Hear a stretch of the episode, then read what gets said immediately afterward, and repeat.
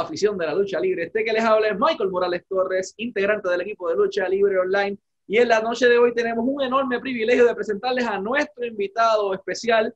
Él en estos momentos reside en Los Ángeles, California, pero representa a toda la nación azteca, a México y a toda la afición latina que todo el tiempo está respaldándolo. Él es, déjame ver si me sale más o menos, Ricardo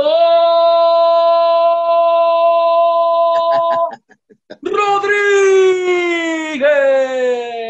Muy bien. Rodríguez, pero... Ah, excelente, muy bien. Ya, te, ya, ya luego te mando el cheque por, por hacer el, trabajo. No, muy bien, gracias. Este, es un placer estar aquí con usted en esta noche. Uh, como dijo usted, ahorita yo estoy aquí en Los Ángeles, California, y pues ustedes allá están en Puerto Rico.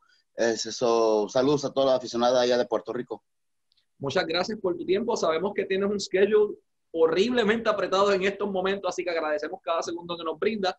Y vamos a comenzar a hablar de eso mismo, del schedule. De repente Ricardo Rodríguez está en United Wrestling Network entrenando a todo el mundo allí, eh, que nadie sabe en qué momento eso ocurrió, pero Ricardo Rodríguez estaba entrenando el talento de United Wrestling Network, que es el nuevo proyecto de David Marquez eh, junto con la NWA. ¿Cómo ocurrió esa oportunidad para Ricardo Rodríguez y qué luchadores tuviste la oportunidad de entrenar en este nuevo proyecto? Bueno, no estaba entrenando, estaba, estaba como comentarista, uh, pero eso nomás fue un, un, negocio, un trato de, de unos, nomás unas fechas. Este, ya se cumplió eso, ese compromiso, pero este, un día nomás me, habló uh, Dave Marquez y este, me, me, dijo que si estaba interesado, que estaban buscando a alguien para, para lo del español con este uh, Pablo Ancina. Y este, y pues ahí salió. Pero como digo, era nomás algo por unas fechas, este, como ya me voy para, para Egipto, este, pues terminé ahí este, que fue, o sea, estuve bien agradecido por la oportunidad y pues conocí a mucha gente que ya tenía, que tenía tiempo que los quería conocer y pues los conocí por medio de, David Márquez. Um, pero como digo, ahora ya tengo ese nuevo proyecto que me voy para Egipto dentro de una semana para, para empezar una escuela de lucha libre allá en Cairo. Este, uh, he tenido el placer y el honor de haber podido ir a, India hace cinco años y empecé el mercado de lucha libre allá uh, con el Great Khali. Este, la escuela del Great Khali, pero yo fui el entrenador. Y, este, y de ahí pues abrimos el mercado de lucha libre en, en India, en la cual uh, WWE y este, Impact también fueron a seguir después de que terminamos ahí. Y entonces estuviste en India, has tenido la oportunidad también de estar en México, en Estados Unidos, en Europa, y ahora le toca la oportunidad a la PWO en Egipto, en el Cairo, un país muy hermoso. Tuve la oportunidad de visitarlo, como te mencioné antes de, comenzar la entrevista. La cultura es exquisita, la comida ni se diga, o sea, todo es muy bueno. Eh, por lo menos yo fui en calidad de turista, pero tú vas a estar allá un periodo de dos meses levantando un nuevo proyecto y levantando lo que es la industria de la lucha libre en lo que es el norte de África y en un país completamente diferente, un idioma completamente diferente. Pero Ricardo Rodríguez ya está acostumbrado a este tipo de retos. Eh, ¿Sientes algún tipo de, incomodidad o te sientes intimidado ante este nuevo reto o entiendes que vas al igual que hiciste en India, al igual que hiciste en México, al igual que has hecho en Europa y en todo el mundo, eh, you will deliver, vas a llegar allí, vas a entrenar los talentos y vas a levantar esas nuevas estrellas. De tener dudas no tengo, no tengo dudas. Este, sí tengo esta reservación acerca de que, pues, o sea, es un, un, un país de que yo no conozco, nunca he ido ahí, este, no conozco a la gente. Um, eso es lo único que, que, tengo de, mm, por decir, preocupación. Pero, o sea, yo, yo tengo confianza, confío en lo que puedo hacer y lo que he hecho y sé que lo puedo volver a hacer. Um, lo bueno de ahí es de que, o sea, con la gente que voy a ir, Ah, ellos ya, ya me conocen, ya, ya, ya saben lo que he hecho. Um, no voy a ir tan ciego ahí a como fui a India. A India fui, o sea, nomás así a, lo menso. no sabía nada, este, ah, de perdida aquí ahorita en este momento me he estado tratando de aprender lo básico árabe para poder hablar lo poquito, poquito, hola, buenos días, me, me, llamo, cuánto cuesta, agua o comida, el baño, es lo que estaba tratando de aprender, de aprender lo básico para no ir tan ciegamente como me fui para India. Ah, pero sí va a ser algo, un, nuevo reto de que yo ya que me estoy, bueno, ya tengo los 34 años, ya voy para los 35, he estado luchando por 14 años, o sea, el, cuerpo ya no me está aguantando tanto a como tenía los 20, pero este, si mi futuro y mi carrera en la lucha libre se va y da la vuelta hacia entrenador o algo detrás de las cámaras de lucha libre, para mí está bien. Claro, y ahí la industria de la lucha libre son lo mágico de esta, de esta industria. O sea, tienes tantos roles que puedes ocupar, comentarista como bien ocupaste, entrenador, productor, agente, talento in-ring, y todas las has podido hacer de maravilla. Así que yo entiendo que esta nueva fase tuya en Egipto va a ayudar a levantar la industria. Eh, tienen una persona experimentada eh, que llegó a la cumbre, que es WWE, que estuvo allí y que logró cosas grandes. O sea, que es parte de, de esta industria es ser entrenado por alguien, por alguien que haya llegado a donde tiene que llegar y que te pueda brindar el conocimiento de cómo llegar a esa meta. Y hablando de cómo llegar a esa meta, tienes un resumen extenso de todo lo que hiciste en la empresa. Fuiste uno de los pocos talentos que no pasa por developmental, sino que llega directamente a lo que es main roster. Estuviste unos meses allí, luego vas a, lo que es FCW. Eh, ¿Qué recuerdas de, de, tu tiempo en lo que fue FCW, que estabas en aquel momento con, con Matt Clement, que era Tyler Breeze, estaba Roman Reigns, estaba Seth Rollins, estaba todo, todo el talento joven y tú tuviste también la oportunidad de entrenar a todos los jóvenes que llegaban, a Sheamus, por ejemplo. Eh, ¿Cómo fue tu estadía en lo que era FCW que hoy día es NXT? Pues honestamente, básicamente lo que, a lo que estás viendo ahora en, en Raw o SmackDown, casi todos eran parte de FCW cuando yo entré hace 10 años. Ah, también las, las muchachas también, o sea, muchas de las muchachas que están ahí ahora en Raw o SmackDown, cuando yo estaba en FCW, ellos también apenas iban aprendiendo, iban entrando. gracias a los, a los gran maestros que hemos tenido, como a, Steve Kern, a Dr. Tom Pritchard, a Ricky Steamboat, Norman Smiley, uh, allá en FCW, sé que nos ayudaron mucho y de ahí aprendimos bastante. Ah, y luego ya cuando, cuando estuvimos acá arriba, este, como a Arn Anderson, a Dima Malenko, a Jamie Noble, a Michael Hayes, a, a Vince, hasta incluso también a los luchadores en sí también, como el John Cena, Edge, Rey Mysterio, o sea, de, que tomaban su tiempo para, para enseñarte.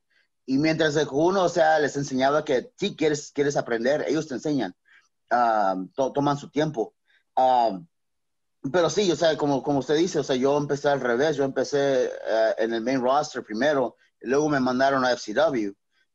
pero como yo estaba ya en, los house shows, o sea, yo casi no iba a entrenar a, FCW. Yo estaba en, los house shows desde el principio. so yo me imagino que, o sea, que a muchos no les cayó bien. Y, oh, entiendo, entiendo por qué. porque, o sea, yo nomás entré y así me pusieron luego, arriba. pero ya, o sea, ya yendo allá abajo a entrenar en días libres, a luchar con los chavos, este, ya, pues ellos ya, ya sabían, sea, que yo sé, yo sé luchar. Sí, obvio, necesitaba que aprender más acerca del estilo de WWE. Um, pero ya, o sea, ellos ya sabían de que yo ya sabía luchar, no era nomás un cualquiera de que agarraron de la calle. Pues básicamente sí, que agarraron de la, este, y lo subieron ahí con, con, con el patrón. Um, pero, o sea, fue una, mi historia es diferente, sí, claro, pero, o sea, estoy agradecido a cómo salió. Um, de lo bueno y de lo malo, o sea, de todas las malas experiencias que yo tuve y los errores que yo cometí también, o sea, yo aprendí. Y bueno, yo digo que yo aprendí y este es lo que estoy tratando de utilizar en este momento para elevarme y para volver a, tratar de sacar un, nombre positivo y una reputación, o sea, para, para mí, o sea, de Jesús Rodríguez. Y ojalá que pues ya haciendo esto, que, que, fue por también por lo que había hecho, como dije, lo que hice en, India, si este, con, con, la seguridad que yo tengo uh, y la seguridad, o sea, que yo sé que puedo hacer esto y lo voy a hacer, um, me va, me va, se lo, puedo agregar a mi resumen. Uh, y es algo que pues nadie me lo puede quitar. Y esperamos que así sea. Eh, durante tu estadía en el main roster de la WWE, tanto eh, en la esquina del patrón como su presentador, como su manejador, en muchos otros roles, tuviste el privilegio que miles y miles de luchadores se matarían por ese puesto.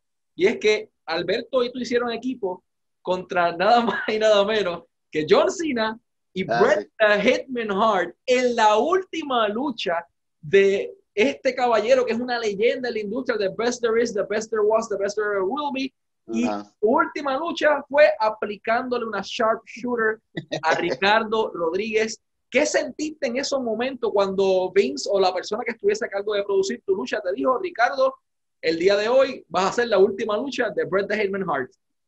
Uh, pues cuando nos dijeron, estábamos en el gimnasio y nos llegó un, mensaje de Portex y este, nos habían dicho o sea, que la lucha era entre Alberto y yo contra John Cena y, y Bret Hart. Y pues obvio, o sea, cuando ah, siempre nos cotorreamos y nos mandamos chistes o lo que sea. So, no, no, no, no, lo, no, no lo creíamos, no lo creí. Bueno, yo, lo, yo no lo creí. Uh, pero ya cuando pasó, pasó más el tiempo, pues sí, ya me empezó a pegar de quizás sí tienen, que, quizás sí va, sí va a pasar. Y luego pues ya fuimos a, a, a, la arena y pues sí, pues iba, eso es lo que iba a hacer. Uh, y pues obvio, o sea, yo como, como fanático y aficionado, como un niño chiquito, o sea,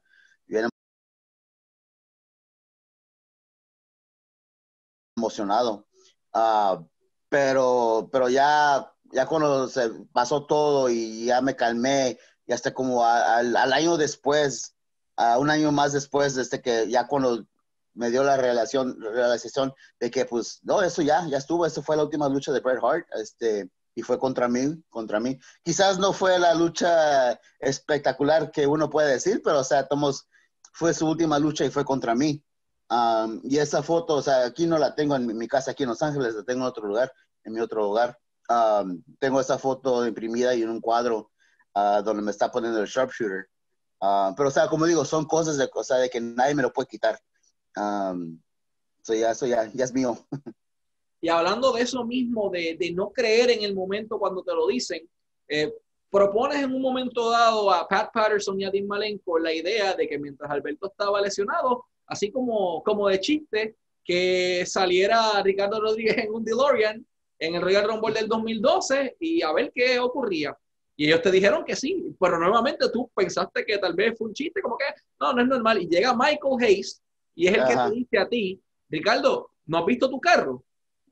Que te muestran y tú entras en, o sea, entras en razón de que vas a estar en el Royal Rumble del 2012, en uno de los pay-per-views con más historias en el mundo, y vas a salir por esa cortina participando y en el cuadrilátero vas a tener a Mick Foley. Es como que de todas las personas, Mick Foley, Santino Marella, Justin Gabriel, era un grupo bastante... Cody, Rhodes, Cody, Rhodes también estaba ahí. ¿Qué um, recuerdas de ese momento, Ricardo? De ese 2012 cuando saliste por esa cortina, bueno, no por esa cortina, saliste en tu vehículo por ese lado de la rampa. Eh, ¿Cómo te recibió la gente? ¿Te dieron los chills? Eh, ¿Qué sentiste el compartir el cuadrilátero con una leyenda como Mick Foley en ese momento? Pues fue un sueño hecho realidad, honestamente. Fue algo, o sea, que siempre voy a ser, estar bien agradecido por, por, la oportunidad. Y como usted dijo, o sea, también estaba ahí Mick Foley, Kurt, ah, perdón, este, uh, Cody Rhodes, Santino Marella, este, Justin Gabriel. Um, y hasta eliminé, bueno, eliminamos a Justin Gabriel. Pero, o sea, el sentir el momento, o sea, pues, ¿qué se puede decir? O sea, los nervios, pero también la emoción, o sea, cómo reaccionó la gente porque en ese entonces todavía éramos, todos, éramos rudos. Uh, y pues yo cuando salía, pues obviamente me abuchaban y pues que me, me, decían todas las cosas groseras, pero pues es lo que uno espera como rudo. Pero cuando, o sea, cuando salí, pues, pues o sea, las la risas y luego ya empezaron a, a, gritar, o sea, Ricardo y pues se siente bien, honestamente es algo que se siente bien y, y, y estos son cosas, o sea, que, que sigo diciendo, o sea, son momentos de que uno uh, nadie se los puede quitar, o sea, nadie me lo puede quitar, son cosas que pasaron y son, fueron buenos momentos en mi carrera y en mi vida, de que pues siempre van a estar grabados en mi cabeza, en, en mi memoria.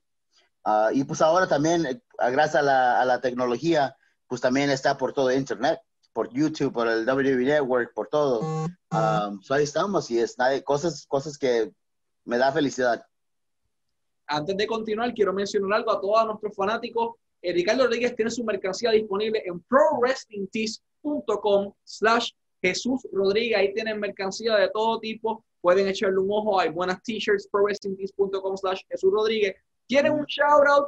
¿Quieren un saludo de cumpleaños? quieren que insulte a su familia, que insulte a su abuelo, que insulte al vecino, eh, que le dé una felicitación, que promocione algún negocio, el lugar para hacerlo es cameo.com slash rrwwe, rrwwe, o simplemente buscarlo como Jesús Rodríguez en Cambio y si quieres que hagas una presentación con tu nombre, ahí en cambio.com vas a poder encontrarlo. Y de igual manera pueden seguirlo en todas sus redes sociales. En Twitter está disponible como arroba RRWWE y en Instagram como J underscore Rodríguez. Esto va a aparecer ya al final de la entrevista.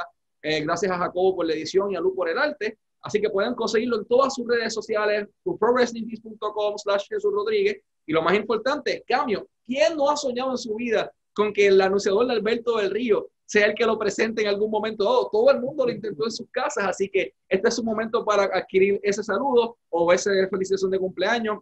Ricardo, hablando un poco más de lo que es el área backstage de WWE, mucho se ha dicho, eh, pocas personas son los que lo han vivido. He tenido la oportunidad de, de, conversar esto con varios de los talentos que están en la empresa o que han estado en la empresa. Y te hago esta misma pregunta. Eh, ¿Cómo fue para Ricardo Rodríguez o para Jesús Rodríguez ese proceso creativo en la WWE, eh, ese trabajo eh, con productores, con el mismo Vince McMahon, con Triple H, ¿cómo se sentía en aquel momento el ambiente backstage, esa presión de la programación televisiva? ¿Cómo fue esa experiencia para ti?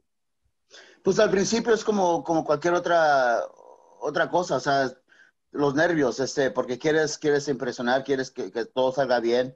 Ah, tienes ahí a Vince McMahon que estaba muy detrás de, todo lo que estaba ocurriendo con Alberto este, él fue mucho, él tuvo muchas de las ideas. Hasta incluso en ese entonces habían contratado al actor Freddie Prince Jr.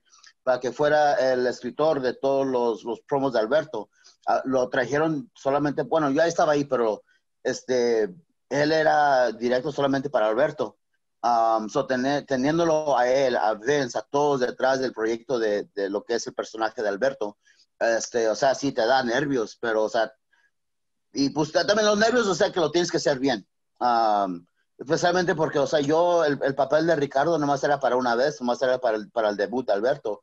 pero a, a, Vince le encantó mucho y pues de ahí me quedé, me quedé ahí casi cinco años. Pero eso ya después, con el tiempo, ya que sabían lo que puedo hacer, o sea, que sé luchar, pues ya, o sea, más amigable y más, más, más fácil se hizo. Ya no tenía que andar tan nervioso, estar atrás, ya todos, también los luchadores también ya confiaban en mí, o sea, de que iba a estar ahí para los detalles, de que yo también les estaba dando ideas. Uh, so, si ellos se atoraban en cualquier cosa, se me preguntaban, oye, Ricardo, ¿qué piensas acerca de Tarará? Uh, y pues yo les daba mi, mi opinión o una, una idea. Uh, y pues ahí salían más cosas. Pero, o sea, sí, al principio, o sea, como cualquier cosa, cuando empieza un nuevo trabajo, este, tienes los nervios de que no la quieres cagar, o sea, no, no la quieres regar, quieres que todo salga bien. Ah, pero ya, ya con el tiempo pues uno se acostumbra y pues todo salió bien por la mayoría del tiempo.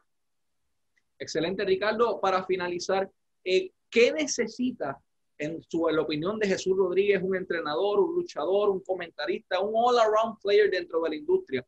¿Qué necesita la industria de la lucha libre para salir de la crisis en donde se encuentra ubicado? O sea, los ratings se están bajando, no en WWE nada más, en todas las empresas hay menos personas observando y consumiendo el producto cada vez son más luchadores eh, matando, o sea, el que hay gente que dice que está muerto, pero en medio de una misma rivalidad, cada vez son ellos mismos eh, subiendo fotos juntos en Twitter, eh, como que se deteriora un poco el producto. ¿Qué necesita la industria para salir de este hueco en donde se encuentra en estos momentos?